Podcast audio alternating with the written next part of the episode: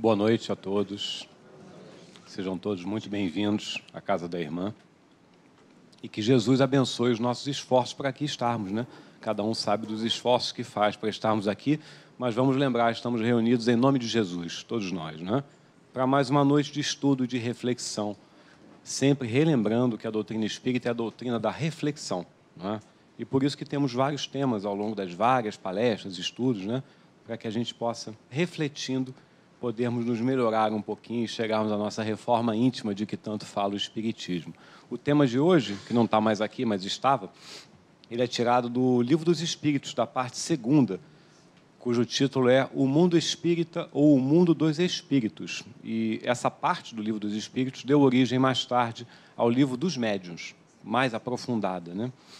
Kardec, na codificação, cada parte do Livro dos Espíritos gerou um outro livro da codificação. E nós vamos estudar o capítulo 6, que tem como título Da Vida Espírita. Itens 237 a 243. E o tema, finalmente, são as percepções, sensações e sofrimentos dos espíritos. E quando Kardec fala dos espíritos, está se referindo aos espíritos desencarnados, né? Percepções, sensações e sofrimentos quando a gente está onde? Do lado de lá. Do lado de cá a gente sabe, né? Temos os nossos cinco sentidos e tal sabemos das nossas dores, sofrimentos, sensações, e como é que é do lado de lá. Não é? A gente pode prever, como o Maurício disse no preparo, não dá para prever, mas estudando, a gente pode adquirir a consciência necessária para quando formos para lá, irmos em melhores situações, né? em melhores condições. Né? Então, o livro dos Espíritos, para quem está chegando na doutrina agora, é sempre através de perguntas e respostas. Kardec pergunta e os Espíritos respondem. Então, sobre esse tema, vamos lá agora engrenar o que Kardec pergunta sobre o tema. Logo, a primeira pergunta, ele fala assim: conservam os espíritos as percepções que tinham na Terra? Né? Vamos prestar atenção na pergunta. Os espíritos, nós, desencarnamos, nós conservamos do lado de lá né? as percepções que tinham aqui. A gente pode até ir respondendo mentalmente para ver se acerta. Né? E os espíritos respondem que sim, e algumas outras que não tínhamos aqui. Porque, palavras dos Espíritos, o corpo as obscurecia. Então, olha que interessante. Nós que somos tão ligados às percepções e às sensações do corpo físico, né? a gente já aprende estudando que, quando desencarnamos, a gente mantém aquelas percepções e ainda adquire outras que, por termos o corpo, a gente ainda não é capaz de sentir aqui. O corpo obscurece o corpo é matéria. Indo para lá, para o plano espiritual, dependendo do estado de cada um, né? isso depende de como a gente vai para o lado de lá, a gente pode sim dispor de outras percepções que a gente não tinha aqui. Ou seja, o nosso horizonte se abre, né? dependendo do nosso grau evolutivo. Outra pergunta, também muito boa, de Kardec, é se são ilimitadas as percepções e os conhecimentos dos espíritos mais uma vez, do lado de lá, são ilimitadas? Porque a gente não pensa isso? Quando desencarna, às vezes a gente pensa, vira santo, não é? Aí, às vezes, sei lá, desencarnou o vovô e a gente começa a fazer prece para o vovô: vovô, me ajuda, que esse apartamento fique comigo na partilha, né? A gente faz umas preces esquisitas às vezes, não é? Será que o vovô está em condição de ouvir isso, de atender isso? Será que o vovô. É um exemplo simples, tá? Mas às vezes a gente faz isso. Será que ele ele está com a consciência aclarada lá? Será que ele ouvindo isso não vai ficar mais nervoso e numa condição pior? Porque a nossa ligação para ele, em vez de ser através de uma prece tranquilizadora, é através de um pedido que ele não pode atender? Né? As reuniões mediúnicas estão repletas desses exemplos. Então, é, a pergunta cabe, né? São ilimitadas as percepções, ou seja, desencarnou, sabe tudo? Será? E olha a resposta dos espíritos quanto mais se aproximam da perfeição, se aproximam. Nós, desencarnados, quanto mais nos aproximamos, mais sabem. É simples assim. E se são espíritos superiores, sabem mais. Olha que beleza, simplicidade de resposta. São ilimitadas? Ilimitadas não. Né? Mas, quanto mais a gente vai progredindo e a lei de progresso vai se aproximando da perfeição, mais a gente vai saber. E quando a gente atinge o grau de espiritão, né, espírito superior, aí a gente vai saber muito. Não quer dizer tudo, mas muito. Então não tem uma resposta objetiva, sim ou não, vai depender do nosso grau evolutivo. E aí Kardec traz um tema nessa mesma sequência de perguntas que é sensacional para nós, que é o tempo. Olha o que, que ele pergunta. O espírito, os espíritos desencarnados, têm conhecimento do passado? Olha que pergunta boa também, né? Nós sabemos que quando a gente encarna, a gente vem com o véu do esquecimento. Né? É uma expressão muito falada no Espiritismo, o véu do esquecimento, porque se a gente lembrasse do que fez, a gente talvez não desse conta aqui. Né? Já pensou a gente lembrar de coisas talvez horríveis que a gente tenha feito no passado? A gente vem com esse esquecimento para permitir que o nosso livre-arbítrio se manifeste livremente, sem a influência de eventuais bobagens que a gente tenha feito no passado. E do lado de lá?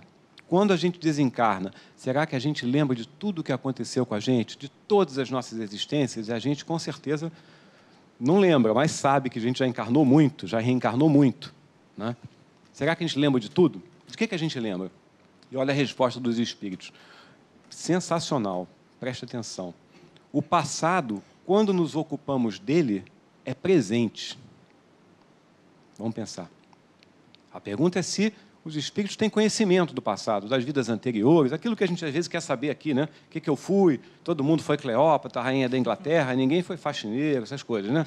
Nosso orgulho até nisso, a gente quer saber quem a gente foi, qual o título. Mas o passado, quando nos ocupamos dele, é presente. Então, olha o vínculo do passado com o presente. Porque qual o único tempo que existe? Muito bem. Vamos falar um pouquinho disso. É só o aqui e agora.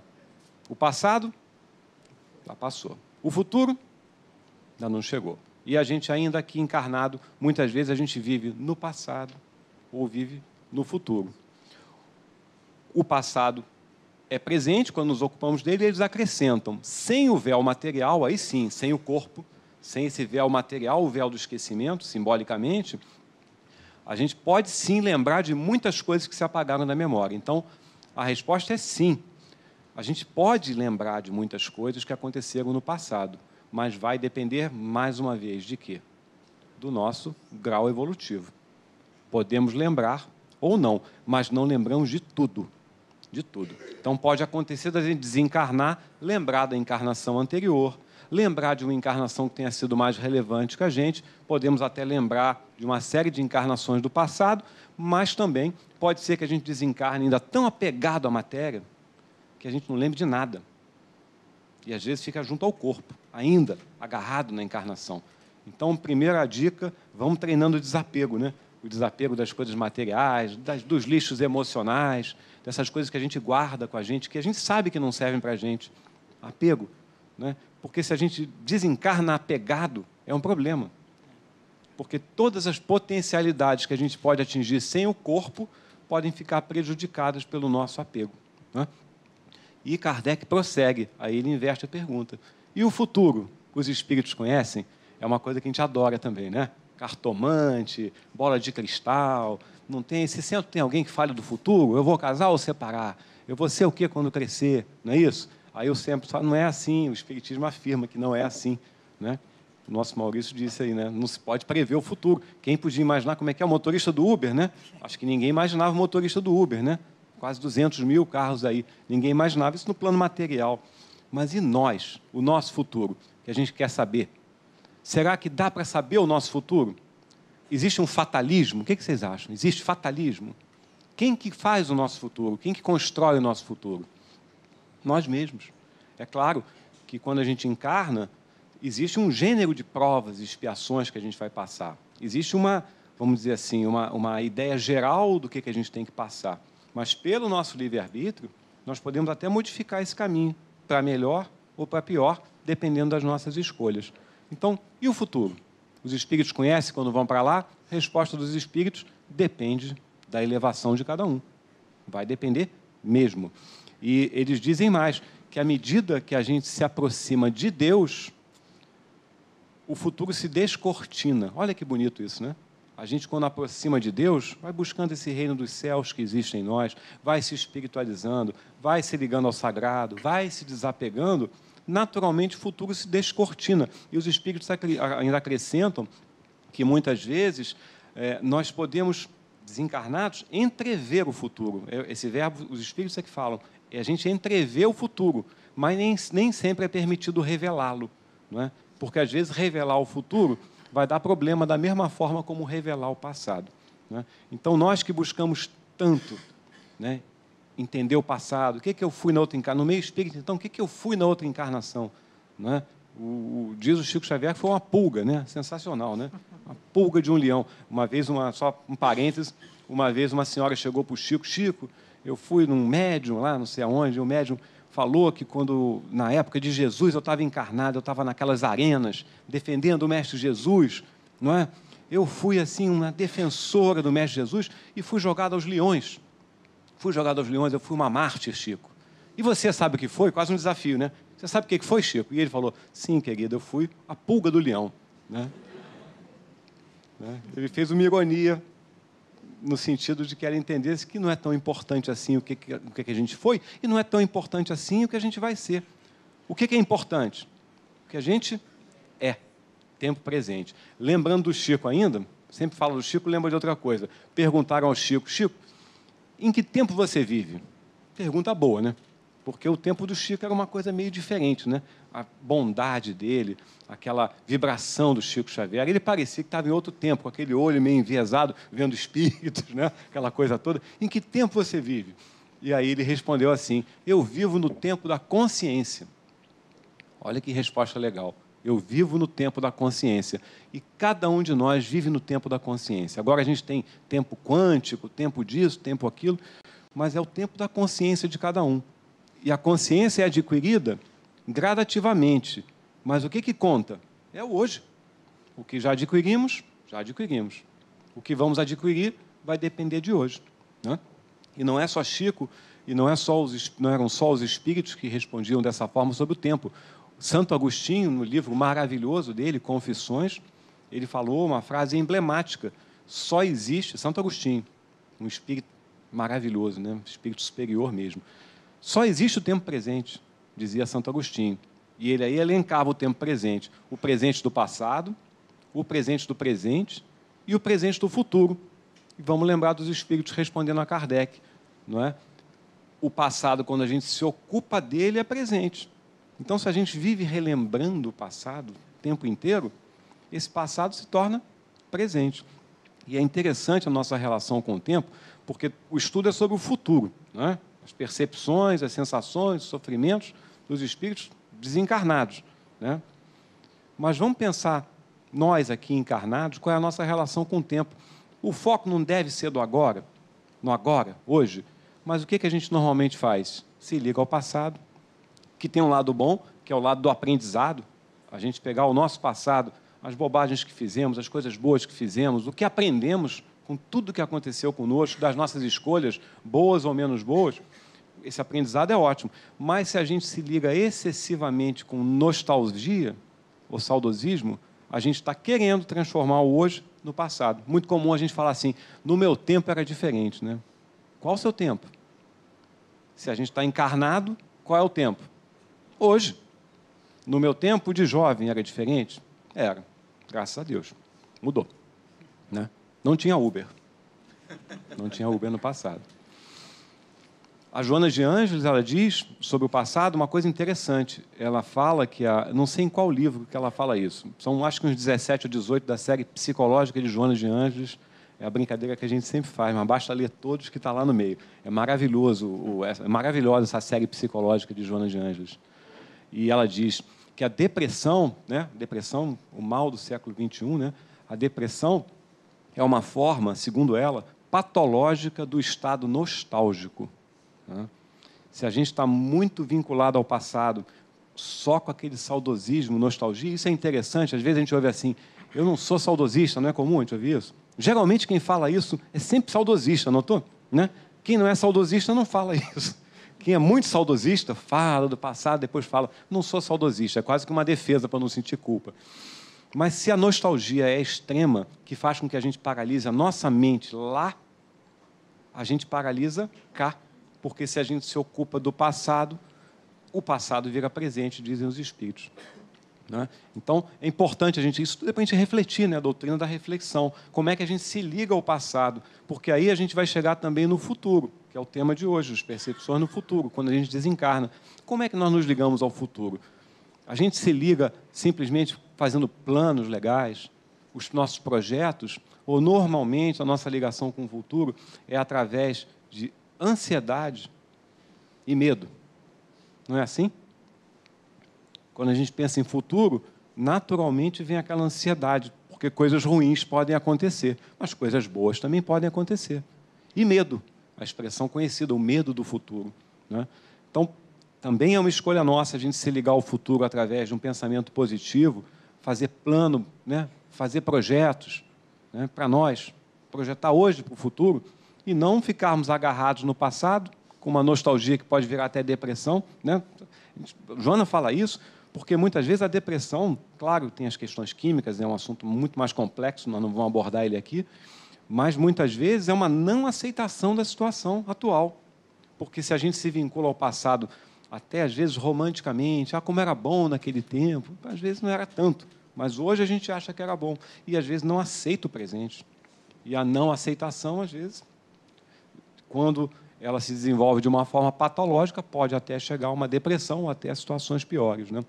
E o futuro, é, talvez seja a principal mensagem da lição. O futuro depende da gente hoje. Se ligar com medo, com ansiedade, planejar. A gente sabe que vai desencarnar. Né? O Espiritismo traz todas as informações necessárias para isso. Né? Nós vamos saber quais são as percepções, quais são as sensações e até os sofrimentos. Né? Se a gente observar hoje como é que nós somos, o que, que acontece com a gente, como é que a gente enfrenta as nossas dificuldades, o planeta de provas e expiações. Né? Então é importante essa reflexão, não só para quando a gente desencarnar, mas também como é que a gente vai se relacionar com o que vai acontecer hoje. Porque senão a gente fica, né, vai buscar uma consulta não sei aonde para saber quem nós fomos no passado, o que, que vai acontecer comigo no futuro, ou então aquelas perguntas, eu devo casar ou separar? Né? Qual é a resposta? Não sabemos. Nenhum espírito superior vai dizer uma coisa dessa para a gente, que a resposta é nossa, é livre-arbítrio. Né? Livre-arbítrio. O futuro depende de nós. Nenhum espírito superior vai abrir o futuro. Né? Vai acontecer isso, vai acontecer aquilo, porque pode até gerar coisas negativas. Já pensou? Anunciar que vai acontecer um acidente, por exemplo. E a gente aí vai ficar a vida inteira ansioso esperando o acidente acontecer, acaba acontecendo mesmo. Né? Não é? Então a gente tem que ter muita atenção com isso. A gente estava falando do Uber, né? Estou lembrando aqui da Joana também peguei teu pé no Uber, né? Porque. Não, é legal, porque a gente está falando do presente, né? Nada mais presente do que isso. A Joana também, em outro livro, que eu também não me lembro qual, é, ela fala de hoje em dia, ela fala do nosso tempo contemporâneo, ela chama. É, é interessante como é que ela chama o nosso tempo. É o tempo sem tempo, entre aspas. É um tempo sem tempo. Não é assim que a gente se sente? Tempo sem tempo. Né? Não tenho tempo para nada, não tenho, vamos lá, não sei o que na palestra, não tenho tempo, mas tem palestra cinco dias, em quatro horários, não, mas não tenho tempo, né? A gente sempre fala isso. E olha o que, é que ela fala, que é a, a explicação do tempo sem tempo, para a gente pensar. É a ausência de afetividade. O que é a ausência de afetividade? Falta de amor, carência. A ausência de afetividade gera as nossas fugas psicológicas e a transferência para coisas e lugares Vamos resumir o que ela falou. A falta de amor, nossas carências afetivas, elas geram fugas psicológicas. Se a gente foge, a gente tem que se encher de coisa para fazer. Né? E por isso que a gente não tem tempo, porque a gente se enche de coisa para fazer. E aí transfere né, aquela questão que a gente devia atacar de frente. Né? Quais são as nossas relações afetivas, os nossos problemas, os nossos sentimentos, as nossas emoções. Né? Transfere para coisas e lugares. E aí vem as compulsões de compras. Né? Ou então a gente acha que está com um problemão, eu vou resolver, ah, vou para o Japão. Ah, para onde vai o problema? Eu estou com um problemão, vou para o Japão. O problema vai para onde? Para o Japão. Né? Se não resolvermos o problema, o problema vai com a gente. Não tem nada a ver com descansar numas férias, mas achar que fugir, seja comprando coisas, seja com qualquer tipo de vício que acontece né, nesses casos, a gente realmente fica sem tempo porque nós estamos, na verdade, fugindo e fugindo de nós mesmos. Né? E aí Joana acrescenta, a gente perde a oportunidade útil. Que que é o, quando aparece a oportunidade útil? Hoje. Todos nós, cada um de nós, tem as oportunidades úteis. e a gente perde, segundo ela, em atividades secundárias frustrantes. Porque a gente desvia o nosso foco principal, e o nosso foco principal, não tenham dúvida, é se ligar com o alto, é espiritualizar. Fazendo tudo tem que ser feito no plano horizontal. A gente paga a conta, a gente estuda, a profissão, Uber, o que for. Fazemos tudo. Mas o nosso foco não é esse. O nosso foco, se a gente quer crescer espiritualmente, para ficar bem do lado de lá, é essa ligação com o alto, é vertical. E é isso que estamos fazendo aqui. E essa é uma boa notícia. Né? Então, essa lição, até pela característica das respostas dos espíritos, nos induz a uma reflexão sobre o tempo muito importante. E a pergunta é simples: o que, é que nós estamos fazendo do nosso tempo hoje? Né? Porque hoje, a gente pega, às vezes, criança de oito anos que tem agenda de executivo, não é assim? Eu quero encontrar com meu sobrinho para tomar um sorvete. Ah, ok, 2 de outubro às 16 horas. Aí depois os pais dizem que a criança é muito, como é que é aquele negócio, agitado, sei lá o quê, déficit, não sei de quê. Um, um roteiro, né, uma programação de executiva, a criança tem oito anos. Né? Então a nossa reflexão é para nós mesmos e para a nossa família, para os nossos filhos, né, com quem a gente convive, como é que a gente está lidando com essa questão do tempo. E tem um, abrindo outro parênteses, é, a mitologia grega já falava disso através do deus Cronos. Né? O deus Cronos era o deus do tempo. Não por acaso a gente tem as palavras cronologia, cronograma, tudo tempo. Né? E o, e o mito do deus Cronos é muito interessante. O Cronos ele era filho de Urano e G, que era céu e terra. Olha que simbologia interessante. O tempo, filho do céu e da terra. Né? E aí os pais, o céu e a terra, Urano e G, falaram para ele que ele seria, ele era o deus do Olimpo, né? era o manda-chuva do Olimpo. E aí eles falaram que os seus filhos, ou um de seus filhos, iriam destruí-lo. É mitologia, tá? Mitologia grega, mito. Falaram para o Cronos, ó, um de seus filhos vai destruí-lo. Então, o que aconteceu na prática? Cada vez que Cronos tinha um filho, ele devorava aquele filho, porque ele sabia que ia ser destruído por algum deles. Né? Então, ele devorava aquele filho. E aí, até no livro, como é o livro? Memória e o Tempo, de Hermínio Miranda. Alguém leu esse livro? A Memória e o Tempo, levanta o braço se alguém leu. Zero, normal isso. Alguém já leu Hermínio Miranda, algum livro? Hermínio Miranda, levanta o dedo. Ah, ótimo. Muito bom. O Hermínio Miranda é muito bom. É bom, tem um livro dele, agora é o parênteses dentro do parênteses.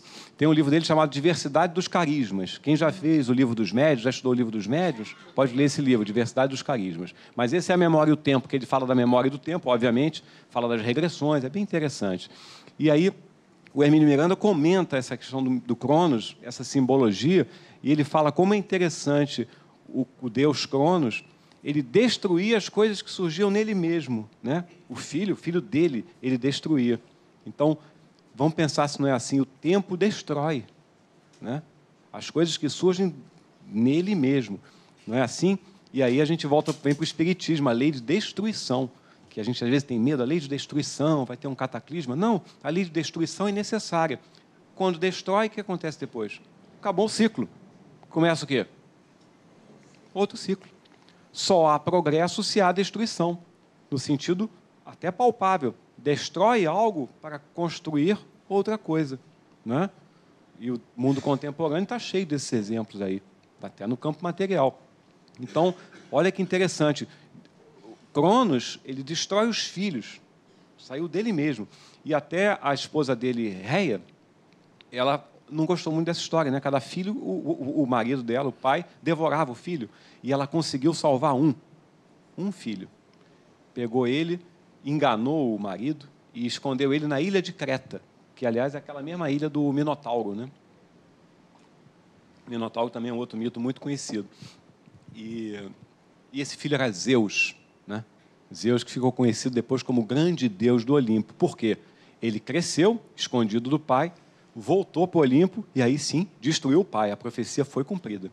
E aí Zeus virou o deus do Olimpo e não por acaso, como ele derrotou o tempo, ele ficou imortal. Olha que beleza. Zeus era um deus imortal na mitologia grega. E aí a gente fica pensando em nós, né? Que a gente quer tanto ser uma coisa que nós já somos, imortais, né? Se a gente pega aí a parte estética que está tão evoluída, né? Botox, não sei o quê, cirurgias e tal. A gente cada vez mais quer estender a parte estética, não quer ter rugas, e na parte de saúde tem milhões de exames, né? a expectativa de vida aumentou cada vez mais, cada vez mais a ciência se movimentando para a gente tentar não morrer, no fundo é isso, ou morrer sem pressa, o mais tarde possível, mas nós já somos imortais, e isso o Espiritismo nos traz. Nós somos imortais. Somos espíritos imortais. Agora, o corpo pode ser com 80, com 90, com 100, com 110, mas o corpo, alguma hora, ele perde a vitalidade né? e morre. E essa consciência é importante para nós quando a gente chega do lado de lá também. Então, esse mito é legal a gente pensar nele, porque, aliás, os mitos são muito interessantes. Não sei quem alguém gosta ou estuda os mitos, né? porque o mito, na verdade, ele ajuda a gente a entender as relações humanas, o simbolismo lá dos gregos. Né? O mito ele faz com que a gente possa compreender a mente humana. Né? Eles são geralmente são arquétipos, né, que são muito, muito estudados, foram muito estudados por Jung na psicologia analítica. É, também Joana Diante, nos livros dela, fala dos arquétipos, dos mitos. Se a gente estudar isso, vai ser um, um bom instrumento de auxílio para compreender a nós mesmos. Né? Nesse caso, do Cronos, do Deus do Tempo, é, isso nos remete à compreensão do tempo, a gente compreender o tempo e ter consciência da limitação da vida física, porque a gente sabe que vai morrer, mas muitas vezes não age como se fosse morrer. A vida física é limitada e nada, portanto, permanece inalterado. Aliás, essa frase é boa. Nada permanece inalterado, nunca. E quais são os riscos que a gente corre quando a gente não pensa nisso? Um é nós sermos resistentes às mudanças. Né? A maioria de nós é resistente à mudança. A gente arrumou o nosso cantinho, o que, a gente normalmente faz? Deixa quieto. Né? Só que nada permanece inalterado. Né? Tem um ditado que diz que quando a gente aprende as respostas, a vida muda as perguntas. Não é assim? Quando a gente está muito quietinho no canto, vem a vida tá balançada, né? a balançada grande às vezes. Né? Então, é, esse é um risco, a gente ser resistente à mudança. Tem que pensar sobre isso, refletir, encarar a mudança como parte da vida, como ciclo que se fecha e outro ciclo que se abre. E outro risco é também nós sermos escravizados pelas datas, pelos prazos, né? metas irreais que a gente coloca para nós mesmos, né? a gente se tornar escravo. É aquela rigidez, né? atrasou 10 minutos, acabou o mundo. Né? Então, uma coisa é ser resistente à mudança, outra coisa é escravizado pelo tempo. Porque se vai mudar, às vezes cinco minutos não faz tanta diferença. Né? Não quer dizer que a gente vai ser relapso, faltar compromisso, não é isso. Mas bom senso, flexibilidade dentro do bom senso. Né? Então, é, o mais importante desse estudo é a gente saber que o futuro vai depender do hoje, do aqui e agora. Então, de tanto a gente perde tempo pensando no passado, seja o que, que nós fomos em outras encarnações, seja na infância que era boa ou é ruim, ou os traumas da juventude, ou as alegrias da juventude que não tem mais, ou o corpo que não é mais como era, ou então o futuro, o que, que eu vou ser, e agora, e meus filhos, e não sei o quê. Deixa rolar, né? no sentido consciente, não é deixar rolar, deixar a vida me levar, não é isso mas conscientemente a gente escolhe uma direção, projeta e aí sim vai conduzindo a própria vida, sabendo que muitas vezes tem desvios, acontecem coisas inesperadas. Né? Essa é uma consciência importante. O livro da codificação que fala nisso assim com mais precisão é o Céu e o Inferno. Agora eu espero ver muitos braços levantados. Quem já leu o Céu e o Inferno? Graças a Deus, né? Bastante gente. Quem não leu fica convidado a ler, tá? O Céu e o Inferno, ele é o livro que traz justamente o consolo e a esperança, que é base do Espiritismo. Tem duas partes, o céu e o inferno. Esse é o parênteses dentro do parênteses dentro do parênteses. Né? Mas o céu e o inferno, ele fala na primeira parte toda a teoria. Por que, que não existe céu? Por que, que não existe inferno? Por que, que céu e inferno são estágios da nossa consciência? E na segunda parte são depoimentos dos espíritos, do lado de lá, dizendo como é que eles estão. Espíritos suicidas, sofredores, mas também felizes, todos os tipos de espírita dizendo para nós como é que são. Então, esse livro Céu e Inferno, é, falando do futuro, ele tem um capítulo que trata das penas futuras. Como é que, que, que acontece com a gente do lado de lá? E tem um sensacional Código da Vida Penal. Quem leu esse livro deve, ter, deve lembrar disso. O Código da Vida Penal são mais de 30 itens um ensinamento espetacular para nós de como é que é o futuro, como é que a gente deve, que ponto de vista a gente deve encarar o futuro. E, obviamente, não vai dar para falar mais de 30, mas eu vou passar por alguns deles aqui, só para a gente pensar. Alguns. Vamos lá.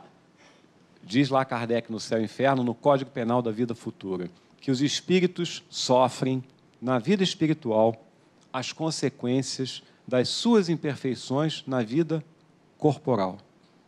Né? Nós somos tão preocupados em sofrer do lado de lá, nós simplesmente vamos sofrer as consequências do que a gente faz aqui, hoje, do lado de cá. Então, isso dá até uma força, dá um consolo para nós, né? que nós somos artífices da nossa imortalidade. Já disse o Espírito da Verdade. Né?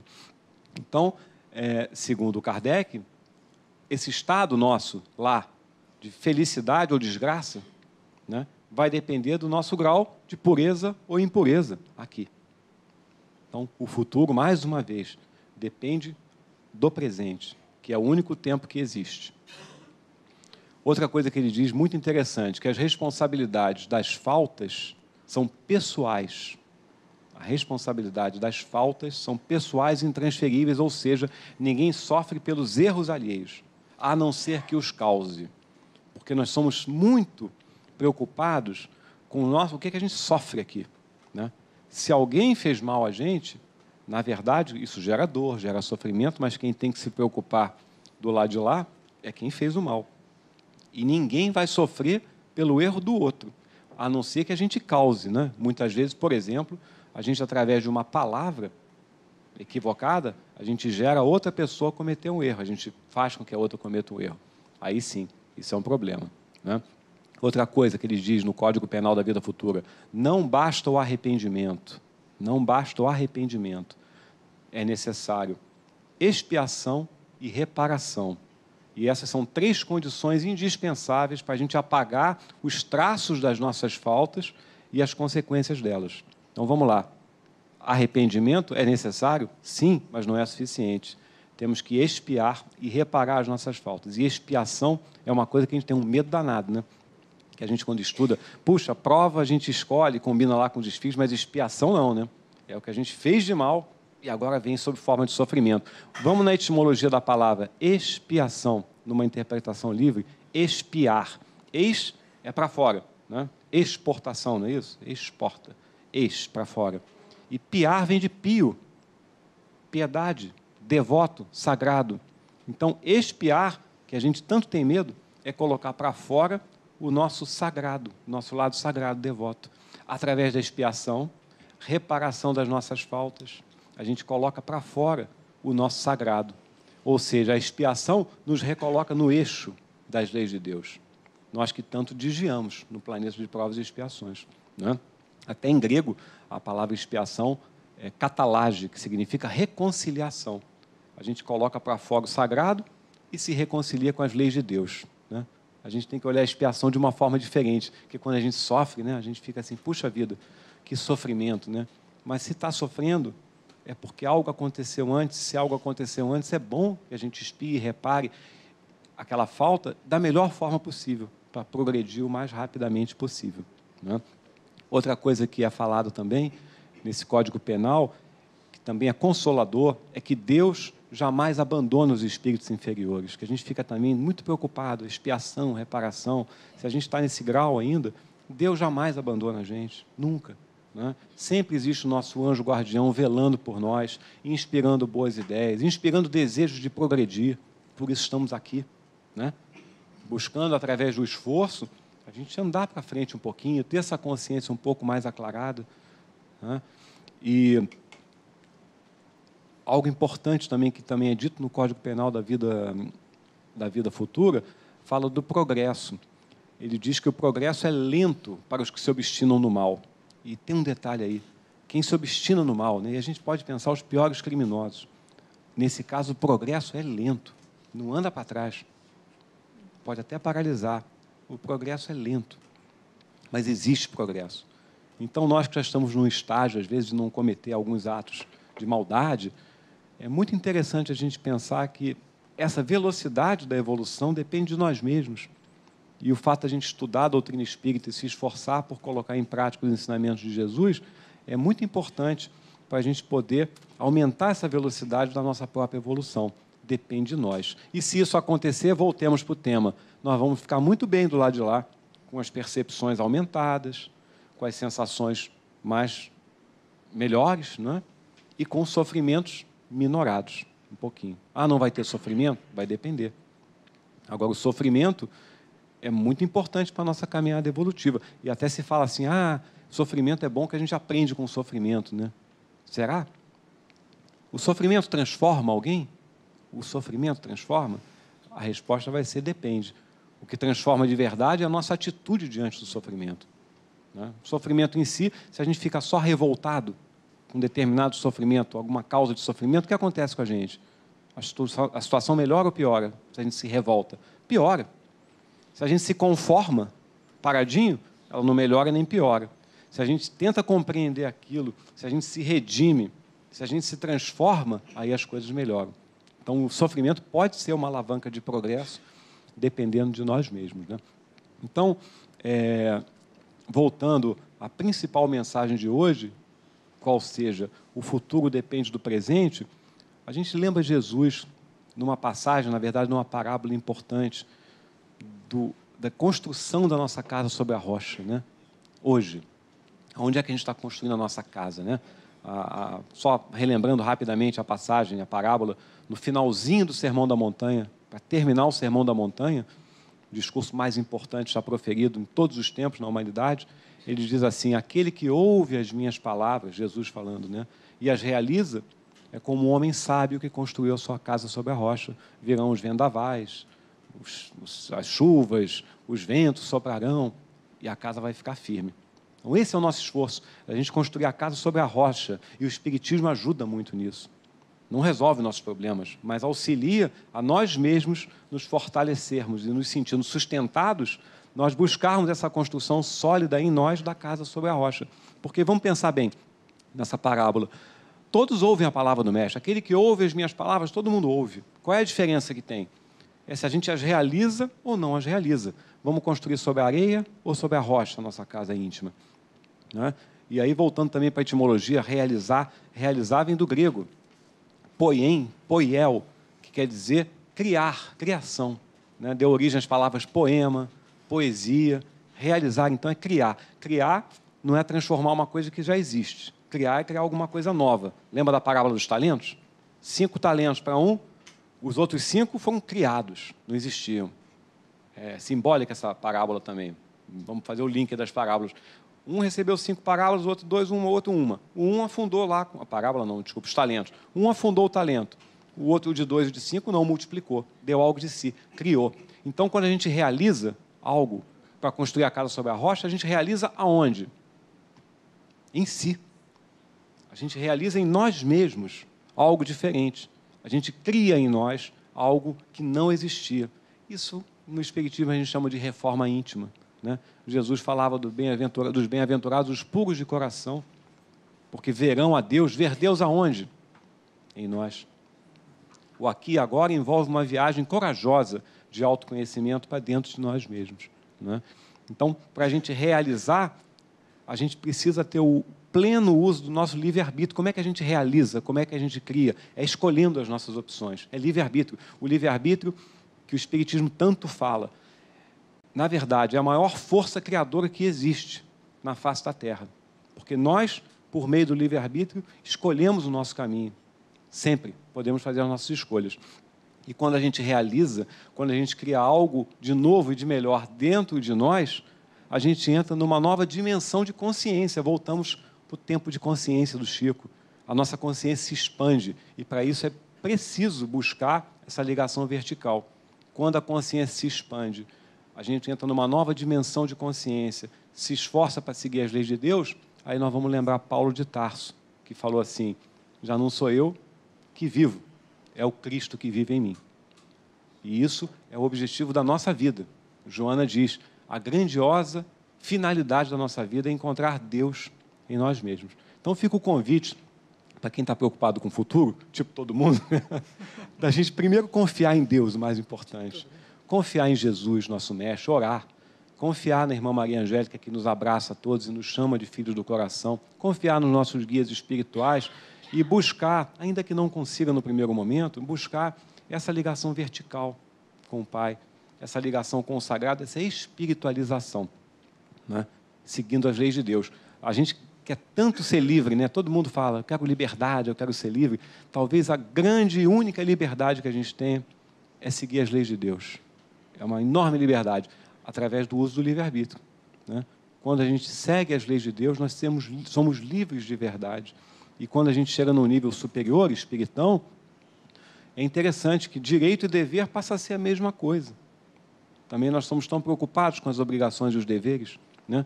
Vamos dar um exemplo bem simples nesse último minuto. Tem que visitar a mãe no hospital que está doente. A gente ainda considera isso um dever, né? um dever filial. O espírito superior, ou já nesse caminho, isso não é um dever, é um direito. Eu tenho esse direito de visitar minha mãe, porque isso é importante para o meu crescimento espiritual e eu vou apoiar ela. É uma forma de encarar diferente. Direito e dever é o seguinte: o espírito superior faz o que tem que ser feito. Não é esse negócio de direito, dever, sofrimento. E aí a gente pode fazer uso do evangelho, o evangelho de Jesus, no sentido maior que ele tem, porque a gente às vezes usa o evangelho como um manual de conduta, não é assim? E é, um manual de conduta, faz isso, não faz aquilo, isso aqui vai ser ruim para mim, que depois eu vou sofrer. Mas o evangelho é um código de espiritualização, um código de transcendência, um manual de iluminação, de compreensão espiritual. Se a gente pega o evangelho como manual de conduta, só dizendo eu posso fazer isso, não posso fazer aquilo, eu devo fazer isso, não eu tenho que fazer isso, não tenho, não tenho que fazer nada. Você escolhe o que você vai fazer. Mas o evangelho é um código de iluminação. Esse é o grande ponto.